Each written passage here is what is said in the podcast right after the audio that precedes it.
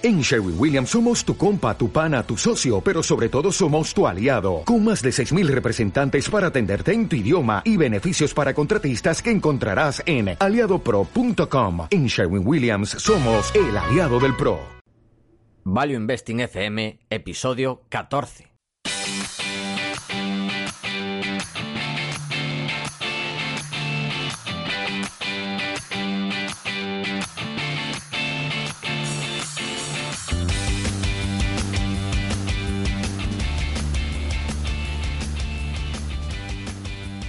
Hola, soy Paco Lodeiro. Bienvenido a Value Investing FM, el podcast semanal en el que te ayudaremos a sacarle partido a ese dinero que tanto cuesta ganar y ahorrar. ¿Cómo? A través del método de inversión más seguro, sensato y rentable, el Value Investing. Te recuerdo que si quieres empezar a sacarle partido a tus ahorros y no sabes por dónde empezar, tienes a tu disposición mi curso gratuito de introducción a la inversión en bolsa en la web www.academiadeinversión.com. Y yo soy Adrián Godás, colaborador de Academia de Inversión y fundador de Value Investing Store, la tienda de los grandes inversores, donde podréis encontrar desde tazas, alfombrillas para el ratón de vuestros gestores favoritos.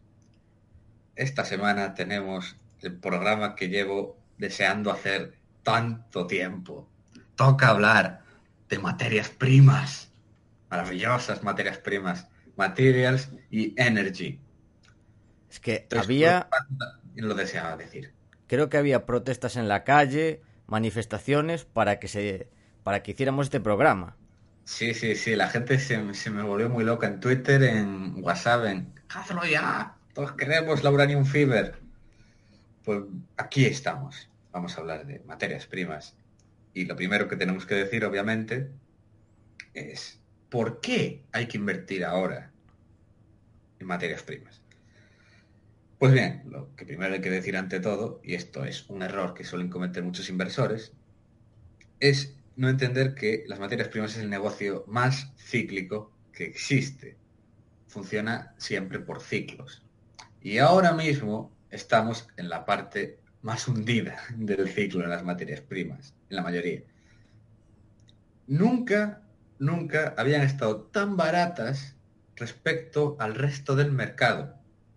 Hay un gráfico, bueno, hay varios por ahí, que, bueno, de Gering and Rosenwas, como se diga bien, son nombres alemanes, que lo demuestra que materias primas nunca habían estado tan baratas. Solo lo habían estado más en 1929, ojo, en pleno crack, y en los años 60, antes del mega boom en, de los años 70. Y el tercer momento es ahora. Y aparte de todo esto, de estas super tiradas, de que en muchos sectores la mitad palma pasta y que está quebrando, pues incluso por el momento del ciclo económico, pues viene muy bien. En general las commodities, y esto es muy importante saberlo, es que son activos muy protectores frente a la inflación. Si una inflación, una inflación del 2%, el petróleo se va a revalorizar otro dos. O sea, siempre cubren muy bien la inflación. Sobre todo el oro y minerales así. Y además en estos, en estos momentos de ciclo es bastante normal que empiece a despuntar la inflación. Estos momentos que nos encontramos más de late cycle. Y bueno, si queréis cualquier decir cualquier cosa de materias primas, lo podremos responder en el siguiente en el siguiente programa de preguntas y respuestas. De consultorio bursátil. En nuestro consultorio bursátil. Y bueno, decir, enviar los primeros en España probablemente que lo vieron. Un saludo desde aquí a la gente de AZ Valor, que fueron los que me abrieron los ojos y que fueron los, probablemente los primeros que se dieron cuenta de esta gran oportunidad. Y decir que, Guzmán, te esperamos aquí para la entrevista, para seguir hablando de más materias primas sería el, momento cumbre de, de, Value Investing FM. Sin duda. Junto con la entrevista de Víctor, ¿eh? No queremos... Ah, la de Víctor es insuperable. Pero después de tanta efusividad por mi parte, Paco quiere echar un jarro de agua fría. Sí, yo soy aquí el malo de la película. El que dice, cuidado, a ver, las materias primas, sí, puede estar en buen momento, pero hay que tener una serie de precauciones a la hora de invertir en ellas. Primero, voy a hablar de trampas de valor al invertir en materias primas en general, no en empresas, en alguna materia prima, ya que su precio eh, depende de la oferta y la demanda. Y estas eh, trampas de valor, que las he llamado eh, en materias primas, pueden venir por un lado de la oferta, por ejemplo, una nueva tecnología que abarate mucho el proceso. Un ejemplo que tengo es el del proceso, bueno, a ver si lo digo bien. Hal Heroult, que es fue un proceso para abaratar la producción de aluminio, que en la época de Napoleón era un metal precioso, era como el oro o la plata. De hecho, tenía Napoleón, el propio Napoleón, cubertería de aluminio, como si fuera eso, oro o plata. ¿Qué sucedió? Que con este nuevo proceso, el aluminio se hizo mucho más barato y entonces dejó de ser un metal precioso. Pasó a ser un metal más, muy útil a la hora de, bueno, producir, por ejemplo, coches. Muchos coches están producidos en aluminio. Hay un anuncio muy famoso que es el de ¿Cómo se llamaba? André Costolani, no sé si lo viste, Adrián. ¡Buah! André Costolani es famosísimo, un grande. Pero viste el anuncio, creo que era del Audi A8. De un coche, sí. Que sale. Eh, es lo, yo creo que es de lo más famoso que hizo en su vida. Sí, sí. El anuncio del coche. Que era un anuncio, en plan, bueno, hablaba un poco de su vida cuando ya era mayor y decía que recomendaba invertir en aluminio. Bueno, no como material, bueno, como metal precioso, sino como material industrial. Y era un anuncio, creo que era del Audi A8, hecho en aluminio. Y bueno, por un lado, esa posible trampa de valor por parte de la oferta, y también hay que tener cuidado con eh, materias primas cuya oferta se ajuste muy rápido. Por ejemplo, si el trigo un año aumenta mucho la demanda y la oferta no se ajusta, no pasa nada. El año que viene ya se ajusta. Porque el trigo se planta y sale en unos meses. En cambio, hay otras materias primas que tardan años en ajustarse. ¿Cuánto tarda en, aprobarse y en ejecutarse una mina de uranio, Adrián? Años, muchos años. O sea, y si ya es en Canadá, que en zonas que llega a menos 50 grados en diciembre, pues imagínate. Hmm. Pero, eh, cinco años no te lo saca nadie. Y bueno, esto por parte de la oferta. Por parte de la demanda, hay que tener en cuenta que una materia prima puede dejar de utilizarse porque uno de sus usos principales deje de ser aplicado por la gente en general Imaginemos que no es así, ya digo que no es el caso, aunque hay gente que lo piensa, pero no es así. Que mañana todo el mundo usa coches eléctricos. Que no es así, que es un proceso que va a tardar muchos años. Pero si pasase, pues el uso del petróleo como carburante para coches caería en picado. Entonces, caería la demanda. Pero eso no va a pasar. Exactamente, ya digo que no es así, pero bueno, es un ejemplo que para que la gente lo entienda. Insisto, ya lo dije tres o cuatro veces, pero no va a pasar. Y aún habrá alguien que lo pregunte en las notas del programa. Lo, de, pero el coche eléctrico. Bueno, eso por un lado la demanda, los usos y por otro lado que no se demande ese producto específicamente porque haya otras alternativas. Por ejemplo, acaba de salir hace poco una noticia creo que eran científicos del MIT, de Massachusetts, o bueno, no me acuerdo la universidad, que han descubierto cómo crear un proceso para crear una madera más resistente que el acero, más ligera y más barata. ¿Qué haría? Bueno, eso también es un proceso, lo han descubierto, pero otra cosa es que la utilidad industrial y el proceso de crearla, eso lleva años. Pero si eso tiene éxito, pues acaba con el acero, por lo menos con una buena parte de su demanda. Así que estas son, estos son ejemplos de trampas de valor en materias primas en general. Que una materia prima pueda aumentar mucho su demanda o eh, disminuir mucho su oferta. Por estos motivos. Dicho esto, bueno, Adrián, ¿cuáles te gustan más a día de hoy? ¿Cuáles me gustan más? Pues voy a ser claro, conciso y directo. Petróleo y uranio. Es lo que más me gusta. Pero también estoy algo más algo invertido, no tanta exposición obviamente, en otros como el cobre, fertilizantes, que sé que hay mucha gente que esto sí que, lo, que los lleva y los conoce, como la potasa o el bromo. Y también me gusta el gas, especialmente las empresas relacionadas con el LNG, que son los barcos que llevan el gas natural licuado, que lo llevan en líquido. Como es el famoso caso de TK, ¿no? ¿Y por qué me gustan tanto? Pues hablaremos un poco más adelante sobre ellos, pero esos son, así en general, los que más me gustan y que más potencial le veo. Y Paco, ahora puedes seguir jodiéndome la fiesta con las trampas de valor en las empresas. Claro, porque yo acabo de hablar de trampas de valor en materias primas. Pero no solo hay que saber elegir la materia prima, también hay que elegir la empresa en la que vas a invertir. Y bueno, son campos de minas absolutos. Si eliges bien, puedes salir muy bien, pero es muy posible que elijas mal, porque, insisto, están llenas de peligros. Por un lado, riesgo financiero.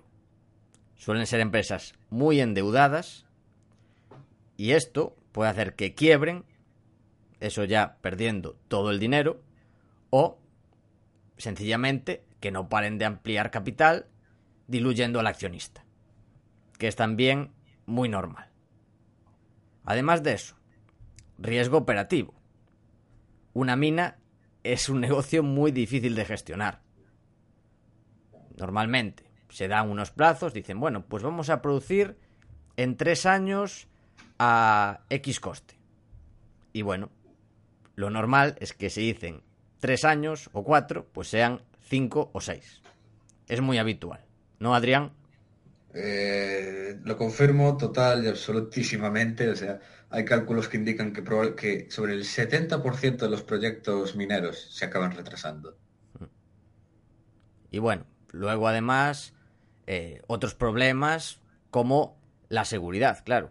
Es difícil operar a tiempo y además suele haber problemas. En fin. Es, es mejor no destacarlo, pero el sector minero es el sector de toda la economía moderna donde más accidentes laborales hay. Hmm. Yo he llegado a ver camiones de estos enormes dados la vuelta. Hmm. Pueden pasar muchas cosas, créanme. Y además de eso, riesgo político. Ya sea regulación, que hagan que los costes aumenten y bajen tus márgenes, o incluso expropiaciones. Hay, solo hay que ver lo que pasó o que le pasó a Repsol en, en Argentina. Que es un ejemplo, pero de muchísimos más que, que podéis imaginar. El tema argentino es muy curioso, ¿eh? o sea, sería muy para hablarlo porque, bueno, luego se, se acabó liando muy gorda y realmente fue por una zona de petróleo de shale. De las pocas grandes zonas de shale fuera de Norteamérica, por cierto. Y se acabó liando muy gorda porque resultaba que la empresa a la que la expropió no tenía tecnología para extraer ese petróleo y a día de hoy sigue sin explotar, después de varios años. Porque no son capaces. Que era cabeza de vaca, ¿no? Si no me... Eh, vaca muerta. ¿Mm? Vaca muerta. Eso, vaca muerta. Bueno, algo de vaca había. Bueno, algo Sí. Y, y, bueno, que hablando esto del tema de regulación, tú de hecho recomiendas invertir en países como Canadá, por ejemplo, u otros con seguridad jurídica, ¿no? Que no, compensa este riesgo.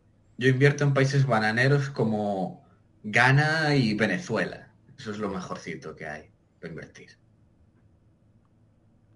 Hay que advertir. No, no, habrá alguien que se lo tome en serio, ¿no? es una ironía, ¿eh? No, aún va a ser, aún alguien va, va a pensar que es cierto y se va a poner a invertir en África. Bueno, O- los de. Los de Ludwig. No, o sea, Ludwig. Lundi. Eso, Lundin. Que bueno, puedes hablar un poco de ellos. Están ahí metidos, ¿no? Voy a, voy a hablar un poquillo de ellos ahí, sin interrumpirte el riesgo político. Eh, la familia Lundin es las, de las mejores, en- o sea, son los mejores empresarios que hay en materias primas. El padre, porque el que está ahora llevando el imperio es Lucas Lundin, el padre es una leyenda, pero una verdadera leyenda. El tío fue el que descubrió todo el gas en Qatar. Fue el que descubrió muchísimo petróleo en África eh, Oriental, en la zona de Kenia y Tanzania. Fue el que descubrió también petróleo, no sé si fue en Noruega, creo, y en muchos sitios. O sea, el tío es una leyenda.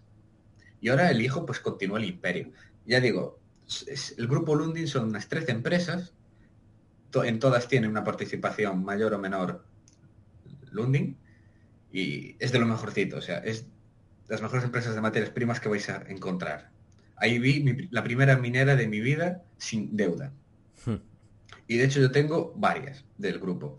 Y una de ellas, que no la tengo, es Africa Oil, que están invertidos en eso, están perforando en Kenia. Pero claro, Kenia aún es de estos países en África, pues algo más seguros. Y bueno, de hecho, os lo voy a adelantar, que esto nadie lo sabe. La zona que se cree con más potencial petrolero sin explotar en tierra, se cree que es esa zona del África Oriental, la zona de Kenia y Tanzania. Pero bueno, luego está lo que hemos hablado, del riesgo político. Sí, sí, porque por contraponer, te, te viene y te sucede lo que ha pasado en el Congo este- hace un par de semanas.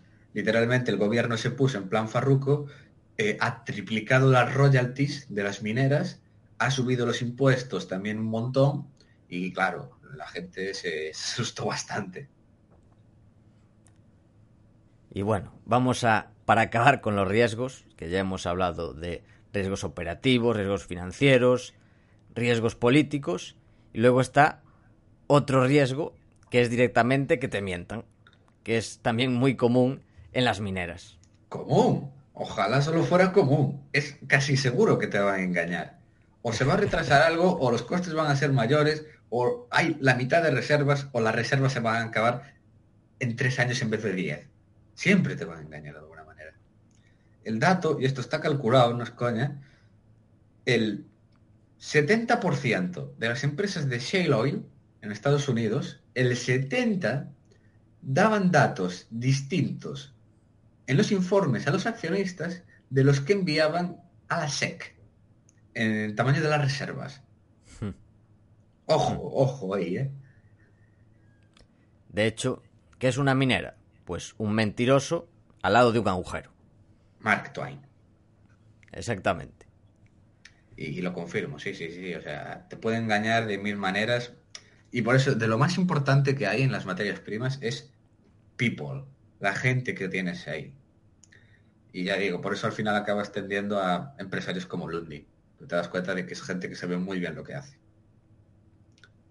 Y bueno, para terminar, una sesión de preguntas. ¿Qué te parece, Adrián? ¿Estás preparado? Uf, para terminar, la sesión de preguntas va a ser más largo que el resto del programa, entonces... Sí, no sé pero yo- bueno. No sé yo qué terminar es, pero bueno. Sí. Pero bueno, ¿estás preparado? Porque ahora te toca hablar a ti. Estoy listo. Beber un poco de agua o algo, ¿no? ¿O no lo Ah. necesitas? Yo nací preparado. Venga, pues empiezo. En primer lugar, ¿hasta qué punto hay correlación entre las distintas materias primas? Porque estás hablando de que las materias primas en general están baratas, pero ¿hasta qué punto hay esa correlación entre ellas? Hmm. Bien, pues si alguien tiene los datos y hace el cálculo o algo así, pues que nos sorprenda y nos ilumine con el número exacto, pero a primera, lo primero, así en línea general hay que decir que es bastante alta la correlación en general. ¿Por qué? Porque a las materias primas les afectan varios factores que afectan a todas, como puede ser el crecimiento de los países emergentes. Claro que, por ejemplo, tienen mucha demanda de materias primas industriales, como puede ser el aluminio o el cobre. Entonces es muy típico que si crezcan los emergentes, todas suban a la vez. O pasa lo mismo también con el petróleo y pasan con todas. Entonces, y si se ponen todas, todas las gráficas de precio, se ve que muchas pues tienden a seguir la misma tendencia.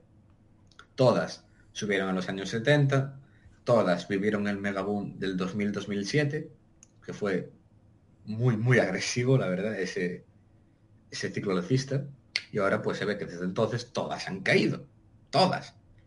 ¿Y qué pasa? Hay algunas que ya están resucitando, otras que se han ya mega disparado y hay alguna que sigue hundida, como es el caso del uranio. Repito, hay correlación, pero eso no quiere decir que si el uranio sube tenga que subir el circonio o el zinc o cualquier mineral. O sea, hay que coger esto con pinzas, ¿no? Y al ir a la materia prima específicamente. Pero algo de correlación obviamente hay. Muy bien. Otra pregunta es sobre la relación o cómo ves las similitudes que hay entre la situación actual y la situación de las materias primas en los años 60, sobre nivel de infravaloración y sobre lo que puede pasar después. ¿Qué opinas? Claro, esto, me lo dijo mucha gente, porque lo que comentaba al principio, solo ha habido tres momentos donde las materias primas han estado tan, tan infravaloradas, que fue en el 29, ahora y en los 60. Y claro, lo que sucedió es que en los 60 fue el único momento donde las materias primas se mantuvieron infravaloradas muchos años, unos 7 o 8 años. Entonces la gente me pregunta, ¿y por qué no puede volver a pasar eso? Y que se vuelvan a pasar 7, 8 así infravalorados. Pues bien, los motivos que por los que yo creo que eso puede suceder son los siguientes. Que es muy difícil. Para empezar, en esa época la economía mundial era muy distinta. Había mucha regulación, control de capitales. El dólar estaba respaldado por el oro. O sea, el sistema monetario era más firme. Y además los mercados no eran tan globales como era hoy. Hoy los costes de transporte son muchísimo más baratos. Las materias primas se pueden mover de un sitio a otro mucho más fácil. Y de hecho se ve que, por ejemplo, el crudo, el precio del petróleo, es casi igual en todo el mundo que bueno, que esto es muy matizable porque depende de la calidad del petróleo y de muchos factores. Pero son mercados globales. Además, que en esa época todavía no había empezado el movimiento de la globalización y los emergentes todavía no se habían empezado a desarrollar. Fue a partir ya de los 70, 80, 90 que empezaron a aparecer economías emergentes, apareció China de repente, apareció India, apareció Latinoamérica, y vino, claro, muchísimo aumento de la demanda por ese lado. Por todo esto, pues yo creo que es muy complicado que se mantengan infravaloradas tanto tiempo. Más que nada, porque yo no sé cómo estaba el tema de costes en esa época, pero es que hoy en día hay mineros donde la mitad de la industria palma pasta. Hmm. Me recuerda a lo que pasa en el shipping, lo que comentaron en, en Value España, por cierto, gran evento. Un abrazo a Cristian, impresionante, que también comentaban algo parecido en la industria del shipping, que por eso la ando mirando. Bueno, vamos a la siguiente pregunta, que es tu opinión sobre el fracking en el petróleo. ¿Qué pasa aquí? No, con el fracking no se iba a acabar el petróleo y ahora el petróleo eh, iba a bajar a 30 o 20 para siempre. No. Sí, sí. ¿Qué pasa aquí? ¿Qué ha pasado? A ver, lo que sucedió básicamente, mm, sin enrollarme mucho, la tecnología del fracking, que es la, está basada en fracturación hidráulica y perforación direccional, esta tecnología se lleva empleando muchos años, pero no se terminó de perfeccionar hasta con los precios altos en la década esta, del 2000-2008. Se empezó a usar en el gas y del gas como lo tumbó tanto los precios en Estados Unidos, esa tecnología se movió al petróleo, más en Texas y en otras zonas como Bacon, que está en la zona de Montana y Dakota del Norte, y Nevada y varias más. ¿Y qué sucedió? Pues que de repente se encontraron muchísimas reservas de petróleo que se pensaba que no eran rentables. Y eso supuso una, un chute de oferta bestial en los mercados. A eso se le sumó que Estados Unidos levantó el veto a Irán, en muchos más factores que hicieron que una mega oferta brutal de petróleo. Y eso fue lo que tumbó el precio, se fue de 130 a 30 en cuestión de nada, en dos años. O sea, fue brutal. Ahora en 2014-2015. Pero ¿qué sucedió? Que claro, en esa época, con el petróleo a 30, la gente decía que se iba a ir a 10. ¿Por qué? Porque si el coche eléctrico no sé qué, que si el fracking va a dar el petróleo para medio mundo. O sea, hay cosas muy locas. Pero ahora hay que contar la verdad del fracking. Que a mí no me gusta llamarlo fracking, yo lo llamo shale oil, pero bueno. Hace un par de días hice un hilo en Twitter. Un, Twitter, un hilo impresionante, donde básicamente desmontaba el mito del shale.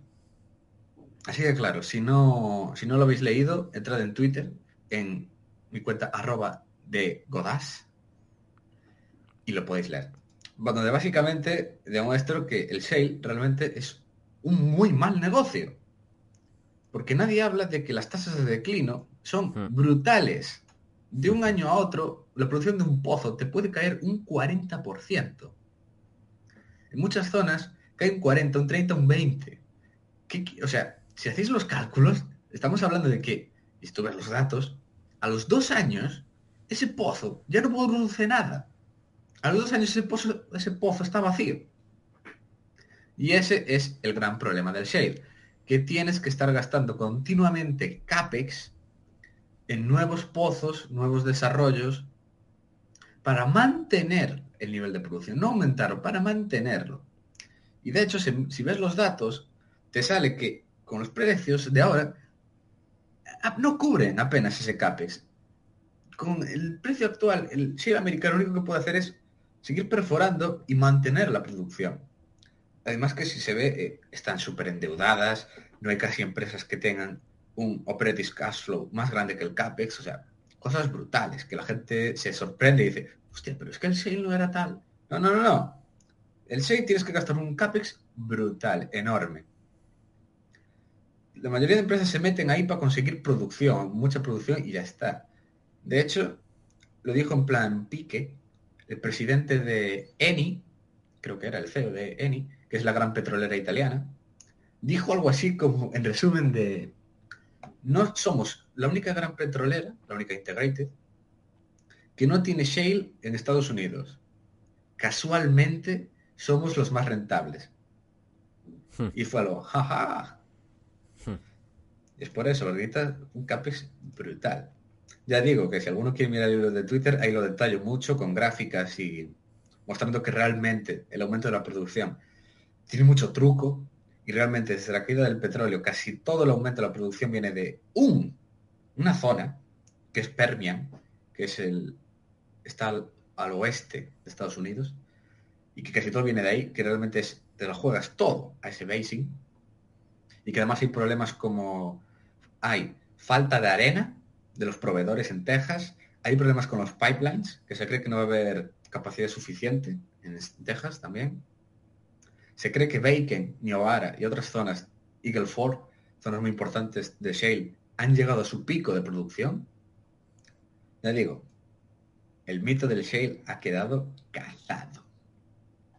Y de hecho, a nivel global se sobreexagera muchísimo, porque es que todas, absolutamente todas las tesis bajistas que he escuchado en el petróleo se basan en va a haber mucho shale oil, va a inundar el mercado, ya está. Eso es mentira, porque como digo, es cuestión de tiempo que se estanque y caiga. Sencillamente porque las empresas no están ganando dinero y es que son, estás quemando caja, prácticamente.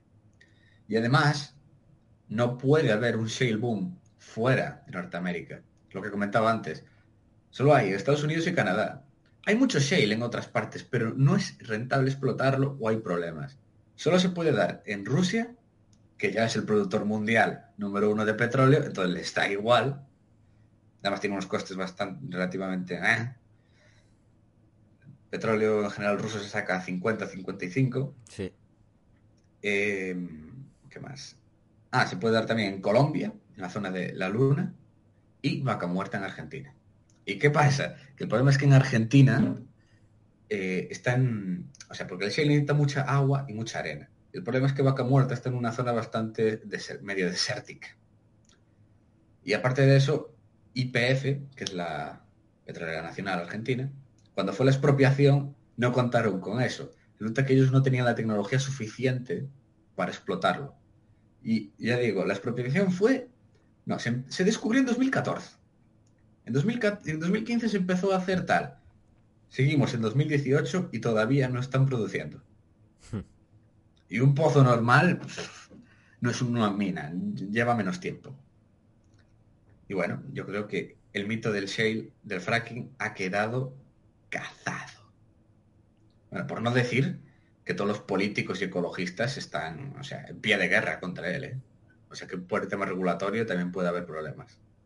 Bueno, creo que ha quedado bastante claro el tema del fracking y del shale oil. Y Paco, no mientas, admite que tú también eras de los que pensaba que el, el shale iba a mantener el precio bajo.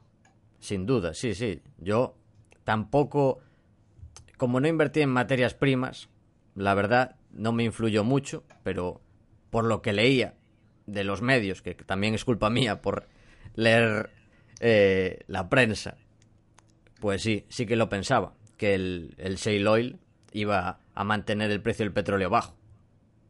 ¿Qué pasa? la, culpa es mía por no, no investigar más. No influyó en mis inversiones, pero la verdad es que sí que lo pensaba. Y de hecho mucha gente a día de hoy lo sigue pensando. Y por eso dice ese hilo, porque realmente si tú quitas el shale, que repito, la producción de Estados Unidos y Canadá, quitando la... O sea, el producción de shale mundial debe suponer el 10%, quizá, de la producción mundial. O sea, es una parte, no... Así que ojo. Además que, joder, no van a poner shale en África. O sea, no, o sea, porque yo sé cómo son los proyectos ahí y ya es un infierno montar un pozo convencional como para ponerse con tecnologías de estas. Es que además los gráficos que ponían en los medios era el shale ha subido del 0 al o del 1 al 10%. Entonces hacían una estimación que el shale iba a ser nada, en 10 años el 50%. Típicas estimaciones de, del becario de turno. de la CNBC, sí.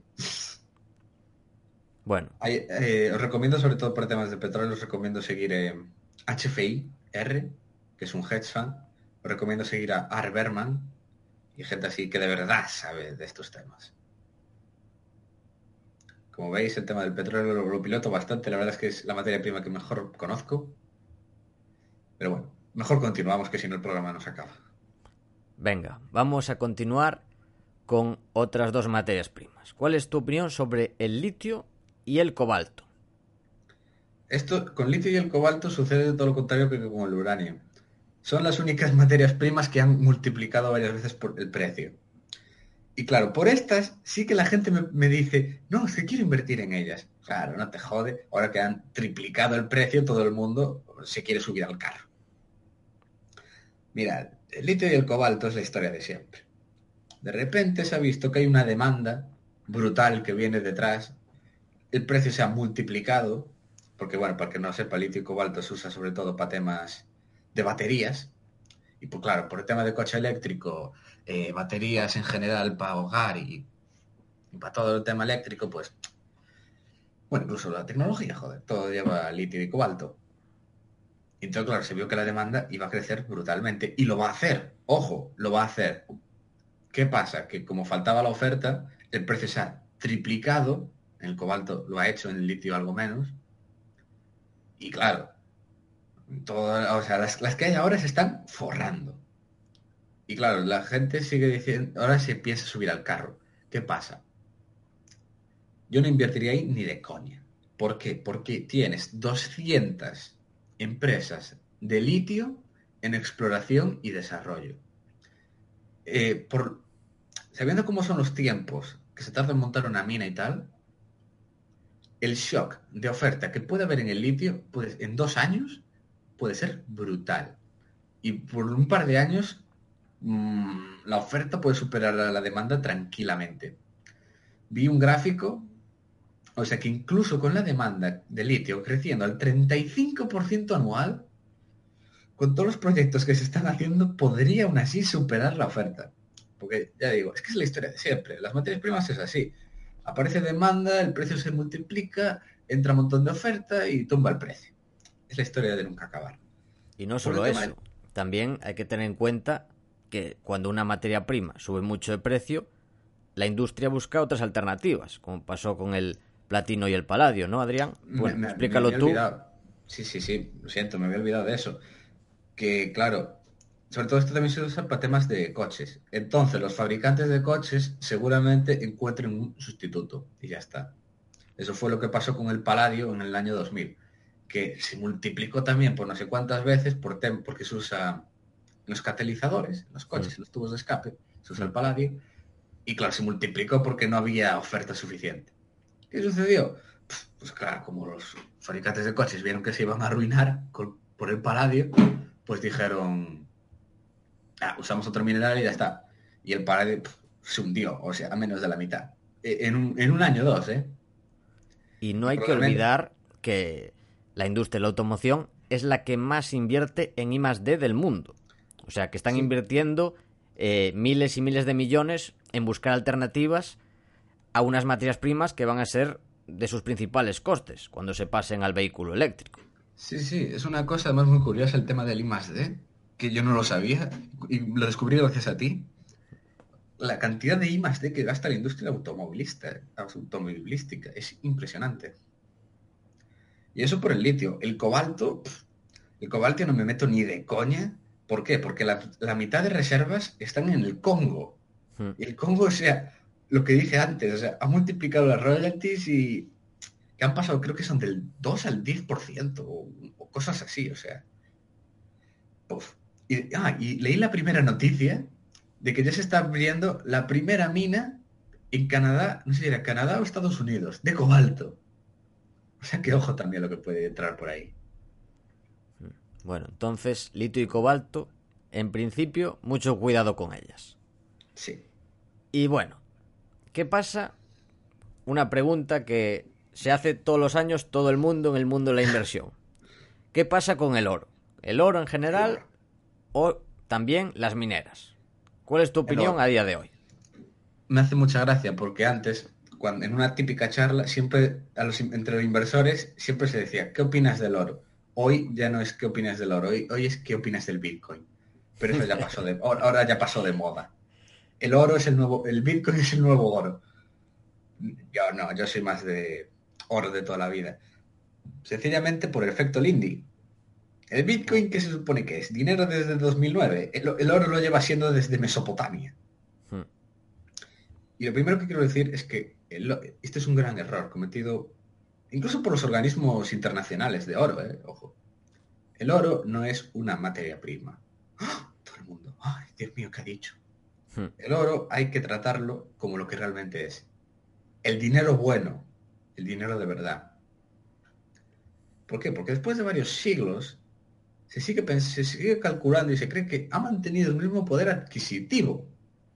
Esto no es coña. Se calcula hmm. que muchas cosas lo que tú puedes comprar hace un par de siglos con una onza de oro es lo mismo que puedes comprar. Es un mineral que siempre se revaloriza con la inflación y, a lo largo de, los, de las décadas siempre mantiene el poder adquisitivo. De hecho, un analista de oro que recomiendo mucho seguir, que se llama Kos Jensen, holandés, lo que dice, o sea, lleva un negocio de, además de analista, ¿no? Lleva un negocio de vender lingotes de oro y lo cuenta. Dice, la gente me viene comprando lingotes porque piensa ganar dinero. Yo les digo, no. Con el oro tú no vas a ganar dinero. Vas a proteger tu dinero y vas a mantener el poder adquisitivo después de 20 años. Entonces hay que verlo con eso. ¿Por qué? Porque además la gente me decir que si la demanda joyera, que si no sé qué en la India. No nos engañemos.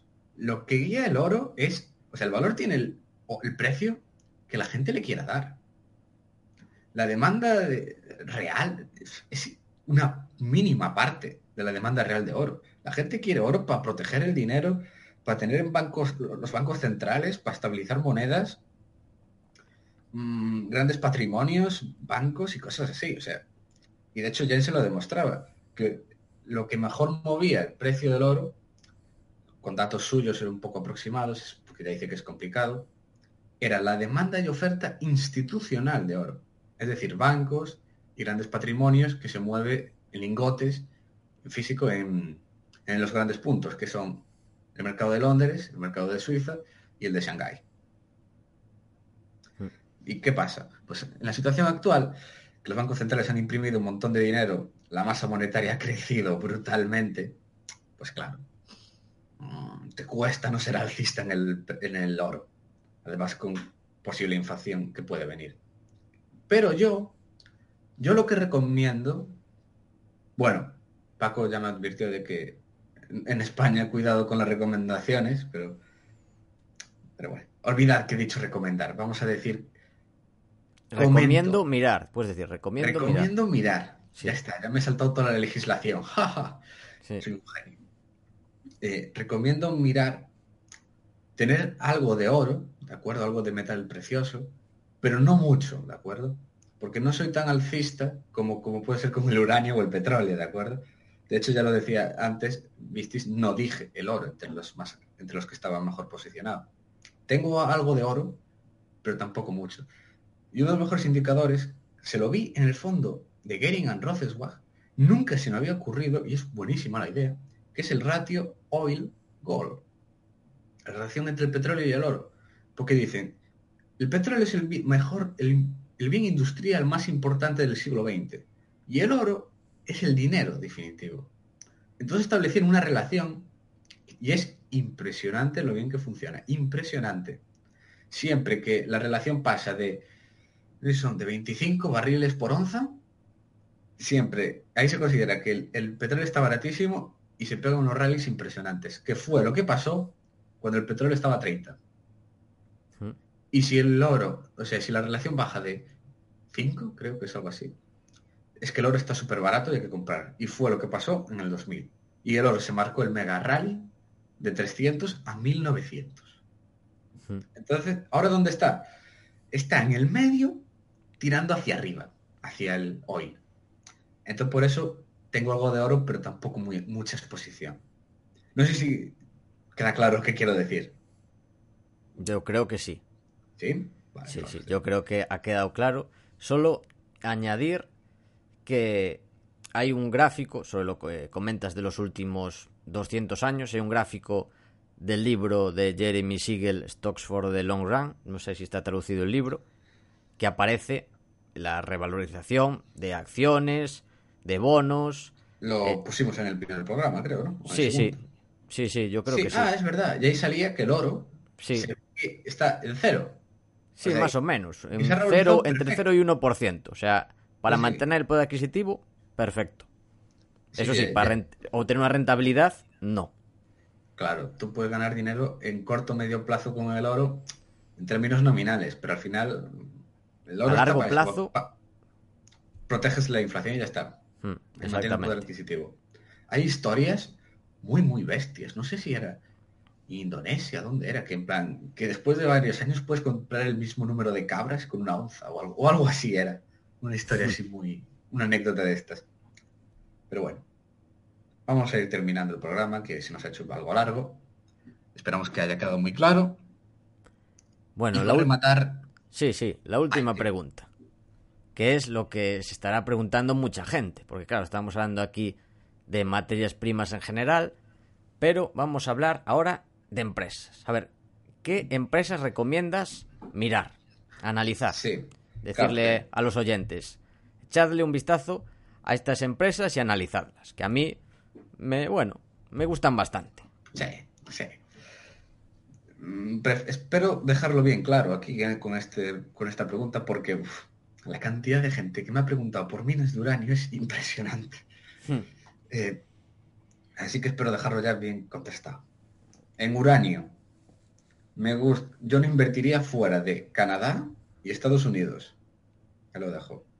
En uranio canadienses, que es una de las mejores zonas de uranio del mundo, la zona de, ¿cómo se llama el basing? Atabasca, me gusta sobre todo Denison y Fission. En Estados Unidos, por unos temas que hay ahí montados del 232 y tal, mm, se cree que probablemente el gobierno proteja las mineras americanas. Por eso recomiendo tener algo de Estados Unidos. las mejores son las canadienses, pero en Estados Unidos, como las van a proteger, probablemente se revaloricen bastante. Y sobre todo en Estados Unidos recomiendo mirar Energy Fuels. Y bueno, aparte de estas, pues tienes varias, como puede ser Cameco o NextGen. Cameco, que es la típica que todo el mundo conoce por AZ. Que es la más grande del mundo. Es la más grande del mundo, sí, sí. Que es una cosa, el mercado de uranio es una cosa impresionante porque realmente es la única que tiene un tamaño decente. El resto han quebrado. O sea, el número de empresas de uranio ha pasado, no sé si era de 500 a menos de 100, ¿eh? Hmm. Y literalmente, Cameco es la única grande. El resto son empresas enanas. En el siguiente... esto, es uranio. En petróleo... En petróleo está uno de los sectores más deprimidos que he visto en mi vida, que son los drillers offshore, que son básicamente los que tienen las plataformas y se ocupan de perforar, que las alquilan a las grandes petroleras. Nunca había visto un sector tan mega deprimido, pero de verdad es una cosa impresionante. Y dentro de ellos, los que más me gustan son Ensco, Nobel Corp y podríamos quizá añadir alguna más como Rowan. Y aparte de los derribos offshore, mmm, quizá recomendaría echar un vistazo a algunas empresas, sobre todo de upstream, que son los que sacan petróleo directamente. Por ejemplo, IPCO, International Petroleum Corp, que sé que hay mucha gente que le mola mucho. Esa gente sabe que me estoy refiriendo a ella y que, y que sepáis que es la única empresa de materias primas que tiene Valentum. La única. Y para que la tenga Valentum, ya solo por eso vale la pena mirarla. Eh, es que esta es muy impresionante, tiene unos activos curiosos, gracias a ellos descubrí que hay petróleo en Francia. Mm. y además tiene activos en Malasia, que la zona de Malasia, Indonesia, me encanta, me parece de las mejores de petróleo que, que hay en el mundo. Pero bueno, en algunos otros minerales, pues en cobre, también cobre no hay mucha duda. Lo mejor es Southern Copper, que el 89% ya todos sabemos que la tiene Grupo México. Esta, esta sí que la tengo, Grupo México, me encanta porque tiene Southern Copper, el mejor activo de cobre del mundo. Y luego tienes trenes de regalo, tienes una, autopistas de regalo, tienes muchas cositas gratis. Le digo, esta idea me parece muy interesante. Que Grupo México fue la que expuso eh, Guzmán Senior, no Guzmán Junior. Little Guzmán. Eso. Supongo que la gente lo sabe, ¿no? Que mucha gente me llama Little Guzmán. pero bueno, hay, gente que, se, que quiere el copyright y no quiere que más gente me llame así, pero bueno. Eh, volviendo a temas serios. Vale, pues que lo puso eh, Álvaro Guzmán en la, en la primera reunión anual de, de AZ, el año pasado. Y ya digo, es que es una idea que a mí me encanta. Hmm. En otros minerales, pues hay mucha gente, por ejemplo, incluso Magallanes me sorprendió, está muy invertido en fertilizantes. Hay mucha gente que está invertida en fertilizantes. Yo le veo potencial, pero no tanto como puede ser a otros como el cobre o el petróleo o uranio, como digo. Pero bueno, si a alguien le interesa fertilizantes, pues recomiendo sobre todo echarle un ojo. Los que más me gustan son, eh, ¿cómo era? Israel Chemicals, Nutrien, y Terra Nitrogen, creo que esa fue la que oparon y robaron, ¿no? Sí, sí. Esa fue la que robaron. Pero sí, Nutrien, Agrium, hay varias. Lo mejor es Canadá. Si se interesan fertilizantes, porque no quiero, no quiero enrollarme, pero hay unos cárteles, o sea, pero que no os los podéis imaginar en los fertilizantes. Pero unos cárteles entre bielorrusos, rusos y canadienses increíbles, o sea. Sí, el, la OPEP es una broma comparado con el cártel de los fertilizantes. al lado de los cárteles del potasio, o sea, la OPEP es una gente que, sí, que te tiene algo y poco más. Entonces sí, puede estar interesante. Y para terminar, pues, algo de minas de oro, también estaría bien. Me gusta sobre todo New Gold, Barrick Gold, también, porque son minas, son de las que menores costes tienen de todas y las veo baratitas. Mm, pero sobre todo recomiendo muchísimo mirar, porque estas empresas a mí me encantan, son las de royalties de oro, como son Franco Nevada y Sandstorm. Pues, ¿Qué son estas empresas? Lo que hacen es financiar, o sea, le dan un par de millones a una minera para construir una mina y a cambio ellos sacan algo. Lo normal es que suelen sacar mm, un 1% de los beneficios que saque o eh, el 10% de oro que saque de esta mina. O puede ser también algunas royalty que tienen de cobre o de plata. Y además, Frank, además estas dos empresas que he dicho están dirigidas por probablemente dos de los mejores expertos, vuelvo a eso que dije al principio de el people, la gente que tienes detrás, por varios de los mejores que hay en minería de oro del mundo. En Franco Nevada tienes a Pierre Lasson y en Samstor tienes a Nolan Watson. Ambos son unos putos genios y son de lo mejorcito que hay en minería de oro. Bueno, yo la verdad es que he aprendido mucho. Es imposible con Adrián no aprender de materias primas, pero hoy he aprendido más. ¿Qué cosas más bonitas me dices, Paco? Sí, me dan ganas de, en fin, tener el 10% en materias primas casi. ¡Buah, loco! Impresionante. Eh, que conste, yo un colega que era mega escéptico de las materias primas, conseguí que empezara a comprar. Era además, una vez que empezó a comprar me dijo, uff, pero, pero si ah, petróleo, cobre, uranio, eso ya es muy hardcore, no, no. Y ahora ahí está comprando. Está comprando ahí Cameco, Denison y todo. Y ya tiene cerca de la mitad. Entre barquitos y minas, tiene ya la mitad de la cartera ahí. Así que cuidado, Paco, que ese, que ese 10 un- va- se va a convertir en un 20. puede ser, no lo descarto. Hay que ir mirando poco a poco, que eso es también lo que insistimos. Sí, sí, No. obviamente. Porque lo diga alguien, no tenéis que hacerle caso. O sea, Obvi- Obviamente, O sea- no, puede- no puedes ir a pecho palomo, o sea, vamos Claro. a ver. Yo, yo llevo investigando y leyendo sobre petróleo, o sea, meses y meses, o sea, y sobre el uranio, papers y charlas y cosas que me he visto, o sea, vamos a ver, estos son sectores, te digo, 8 de cada 10 te van a engañar.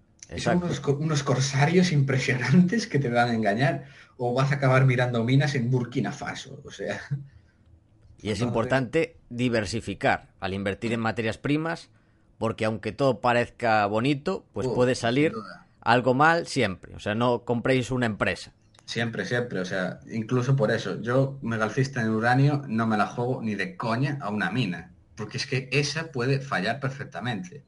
Siempre hay que estar, pues, tener varios por si acaso en cada materia prima. Pero bueno, me alegro, estudiar en profundidad. me alegro de que hayas aprendido mucho, Paco. ¿Qué es Sí. lo que más te ha sorprendido de todo? Uf.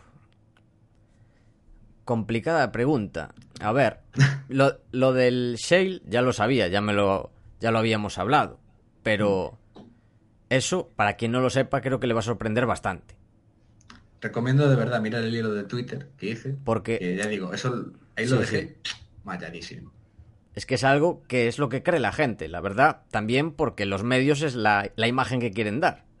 Ujú.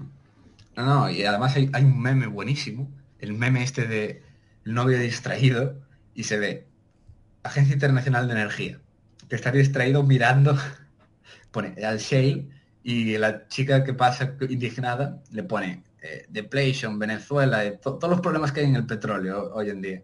Hmm. Puf, que está habiendo unos problemas en algunos países impresionantes. O sea, la OPEP, recortando la producción, está sacrificando ¿eh? a dos miembros.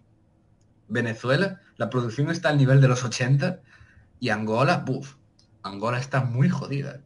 Porque a estos precios no, no hay nueva inversión para aumentar reservas. Pueden estar jodidos en, tres, en unos años. Buf, es que si empezamos a hablar con Adrián de materias primas, creo que da para que el podcast ya se llame Materias Primas FM. Materias primas. No lo descarto hacer. Sí. Que de hecho, a los, dentro de la formación avanzada de aquella inversión, hay un curso de inversión en materias primas.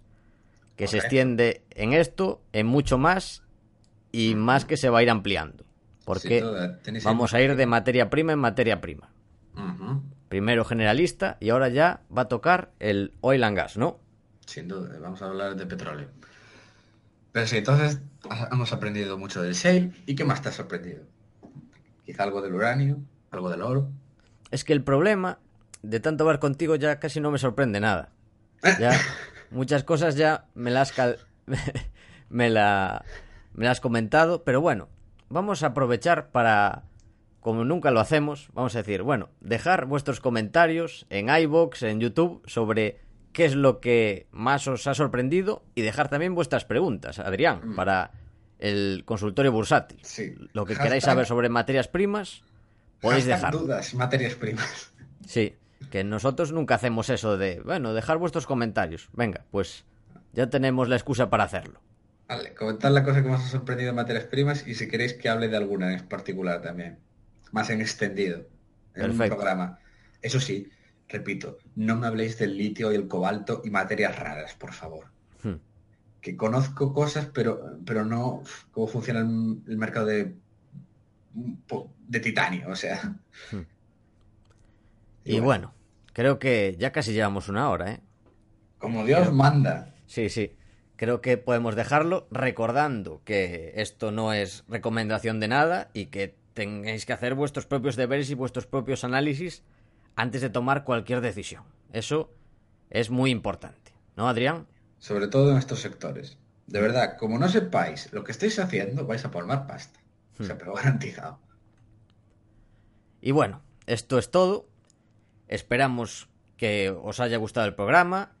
Eh, queremos daros las gracias por estar ahí y también os agradeceríamos mucho que nos dierais las 5 estrellas en iTunes, el me gusta en iBox, me gusta en YouTube, que os suscribáis en YouTube, ya que ayudaréis a que este programa siga existiendo y siga creciendo.